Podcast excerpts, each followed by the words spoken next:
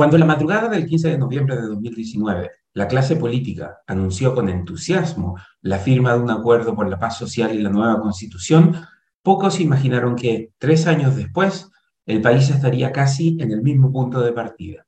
El costo de haber hecho las cosas mal en noviembre de 2019 y en los meses que siguieron lo tendremos que pagar todos los chilenos que nos veremos obligados a iniciar un nuevo proceso constituyente a partir del 5 de septiembre de 2022.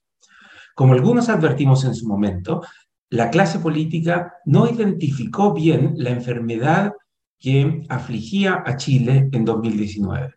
Y lo, que es peor, entregó el remedio equivocado. Los chilenos protestaron porque querían entrar a la tierra prometida del progreso y del desarrollo. El descontento se explicaba por las bajas pensiones, por una débil estructura de derechos de los consumidores que permitía el abuso y la colusión empresarial y por la exclusión social y económica. Pero la clase política leyó que los chilenos querían cambiar el modelo económico cuando en realidad la gente quería que el modelo también funcionara para ellos. La respuesta de la clase política fue prometer una píldora milagrosa que curaría todos los males, una nueva constitución.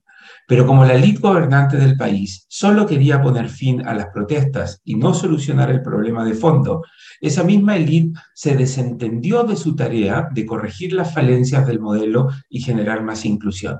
En cambio, optó por subcontratar a una convención constitucional que no tenía ni la lectura correcta de cuál era el problema, ni las herramientas adecuadas para hacer los cambios necesarios al diseño institucional.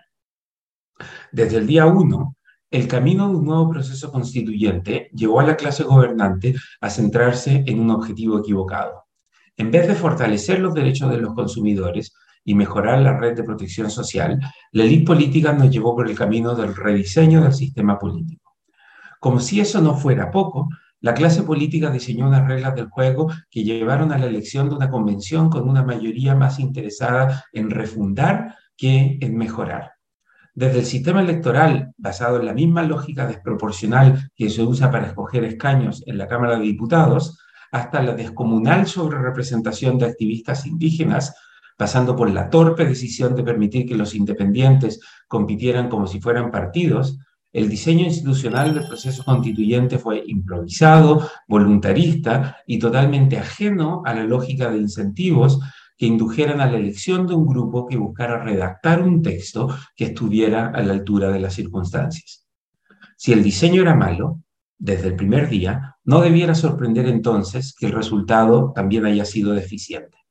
Era fácil anticipar que el texto de la propuesta de nueva constitución iba a terminar siendo un arbolito de Pascua, con una extensa y confusa mezcla de derechos sociales garantizados, sin un mecanismo que asegurara el financiamiento, diversas reivindicaciones históricas de grupos marginados e, e, innovaciones al diseño institucional que nada tienen que ver con la molestia original de la población. Como ejemplo, dos botones. Si la gente salió a protestar por las bajas pensiones, ¿por qué la convención decidió eliminar el Senado? Si la población estaba molesta porque se violaban sus derechos, ¿por qué la convención se obsesionó con los derechos de los glaciares y los seres sintientes? Pase lo que pase en el plebiscito, la mala noticia es que el 5 de septiembre vamos a estar en el mismo lugar que estábamos el 15 de noviembre de 2019. La gente sigue molesta porque siente que el sistema no funciona para ellos. Si las encuestas están en lo correcto, una mayoría tampoco siente que la propuesta de nueva constitución responde a sus demandas. Es más, pareciera ser que al menos un tercio de las personas ni siquiera se molestará en ir a votar para expresar su opinión. La clase política sigue prometiendo una nueva constitución como la solución a los problemas del país, pero la economía está estancada, hay inflación y la delincuencia va en aumento. Es más, precisamente porque el proceso constituyente genera incertidumbre, la posibilidad de salir del estancamiento se aleja en tanto se prolongue la incertidumbre sobre el sistema político. Los derechos de propiedad y el costo fiscal de la larga lista de derechos sociales que tendrá el texto final de la Constitución también alimenta la incertidumbre. Cuesta imaginar que hay un porcentaje importante de personas que crea que el país ha hecho progresos importantes, progresos significativos en estos tres años.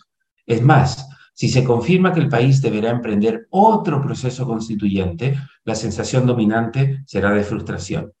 Igual que un viajero que se da vuelta por horas buscando su destino y después de varias horas vuelve al mismo punto de partida, nosotros vamos a sentir esa frustración. Es de esperar que esta vez hagamos las cosas bien. El costo de volver a hacer las cosas mal es demasiado alto.